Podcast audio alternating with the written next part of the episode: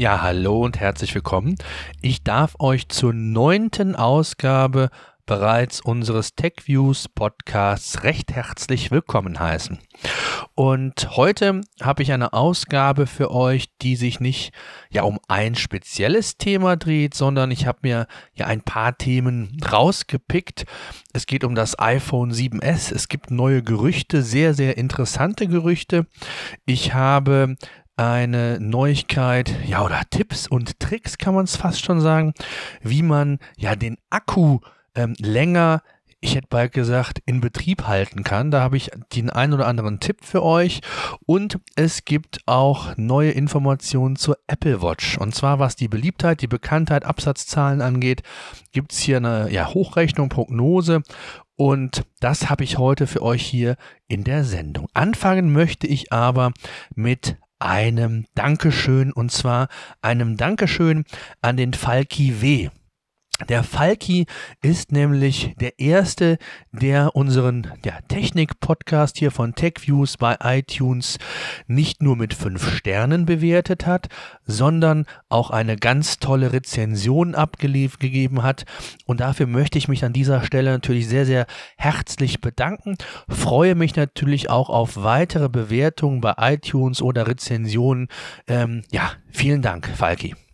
So, jetzt geht's aber direkt weiter mit den iPhone 7 Gerüchten. Ich glaube, ihr seid genauso gespannt, wie ich es war, als ich es gelesen habe. Ich habe euch ein paar neue Gerüchte einfach mal zusammengefasst. Und zwar gibt es ein Foto eines chinesischen Kurznachrichtenportals, Weibo heißt das. Und da sind bei dem iPhone 7 Plus Modell zwei separate Kameras zu erkennen. Beide sollen über 12 Megapixel wohl an Sensoren haben. Auch bei dem 4,7 Zoll Modell wird es ja signifikante Veränderungen wohl geben. Ähm, die Iris beispielsweise des iPhone 7 scheint rund 25 Prozent größer als beim iPhone 6S zu sein. Die technischen Details sind allerdings noch nicht bekannt, aber das wäre eine neue Information, die bislang so noch nicht die Runde gemacht hat, dass es hier zwei separate Kameras geben wird auf der Rückseite. Und da bin ich auf jeden Fall sehr gespannt, was es damit auf sich hat.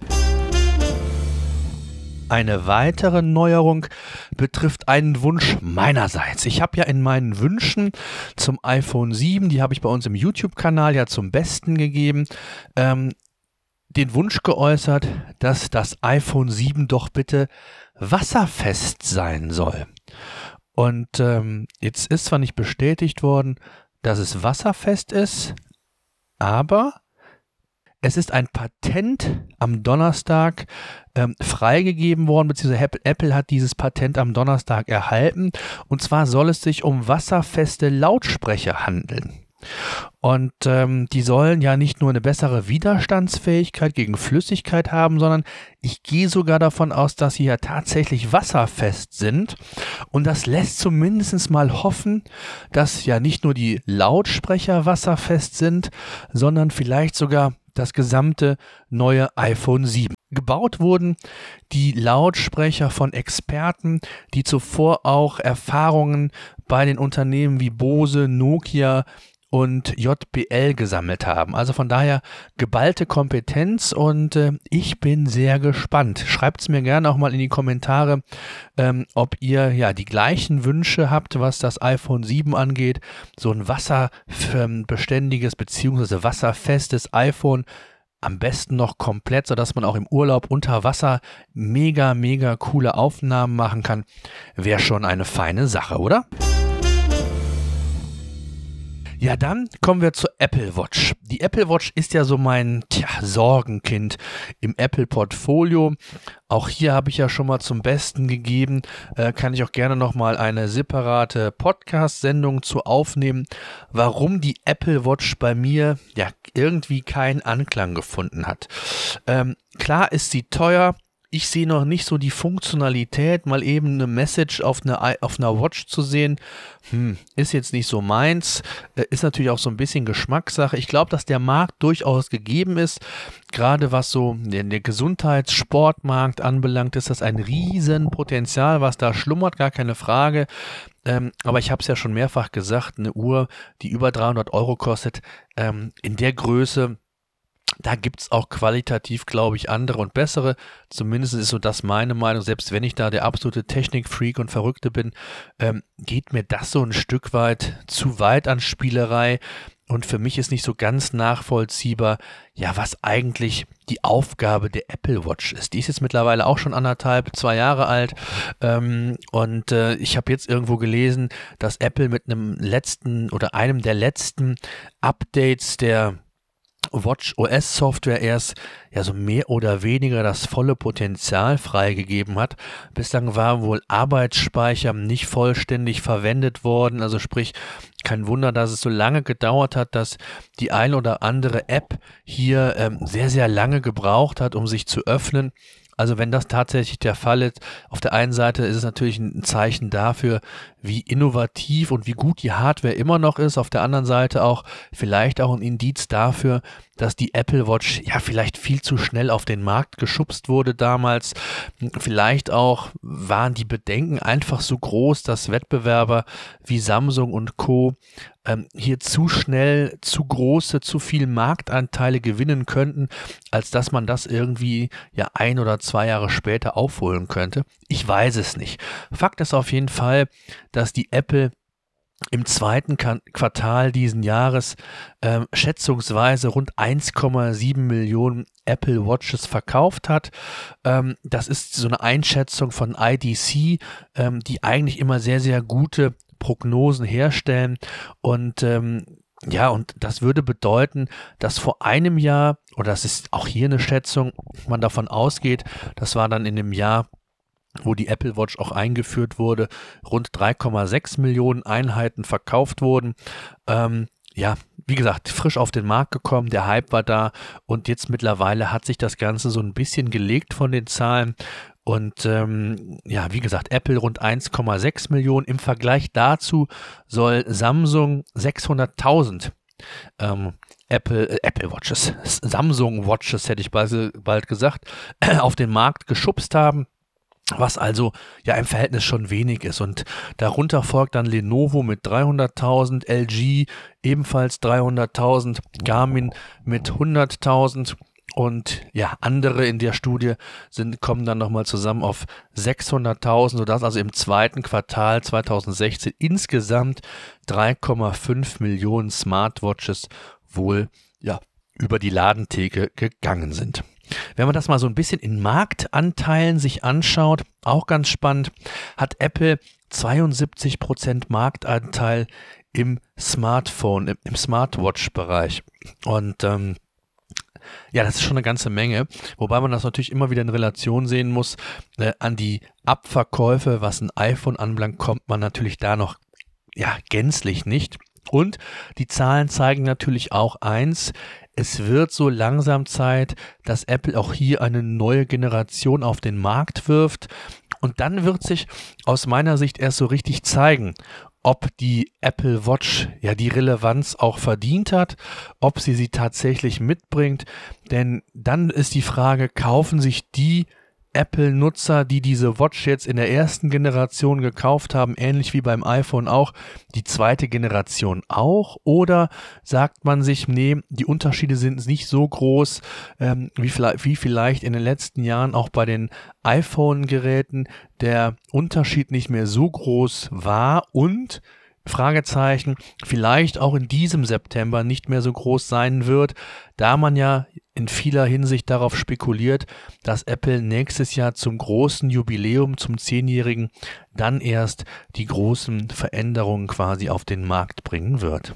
Ich bin jedenfalls sehr gespannt, ähm, war überrascht so ein bisschen über die Zahlen, hätte schon gedacht, dass der Markt insgesamt was größer ist, Wie gesagt, ist es eine aktuelle ja, Studie, Hochrechnung. Da muss man natürlich immer so ein bisschen vorsichtig sein, aber nichtsdestotrotz ähm, weiß man aus der Erfangenheit, dass IDC da eigentlich sehr gute Prognosen ähm, in der Vergangenheit abgeliefert hat. Also das mal einfach nur mal so im Vergleich. 72% Marktanteil versus 7% von Samsung oder 3% von Lenovo, dem Drittplatzierten in diesem Ranking, fand ich jetzt schon, ja, erstaunlich, muss man sagen.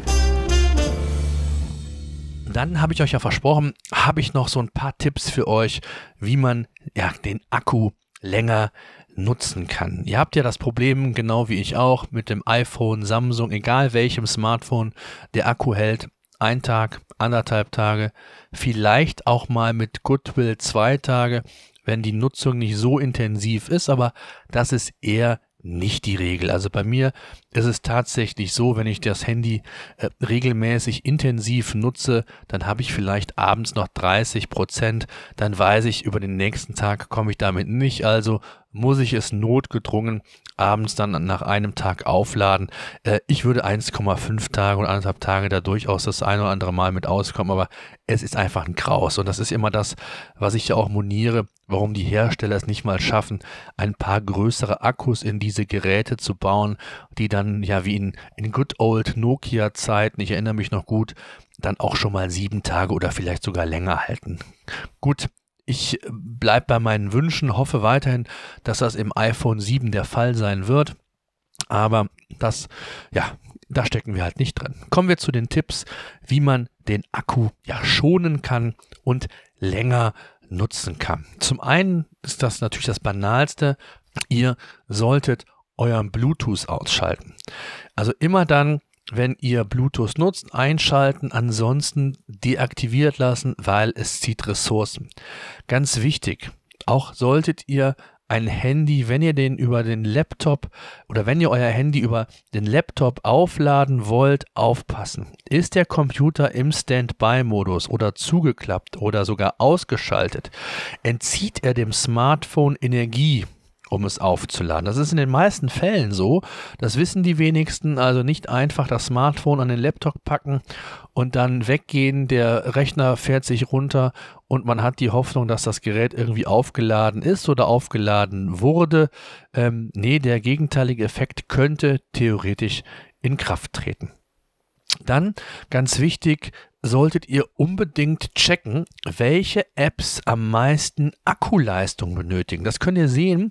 Einfach unter Einstellungen, Batterie kannst du dann schauen, ja, mit welchen Apps du tatsächlich am meisten ähm, Akku verbraucht hast und so kannst du dann auch die Hintergrundaktivitäten ja überprüfen, die oft überflüssig sind. Ein weiterer Punkt ist die Hintergrundaktualisierung ausschalten.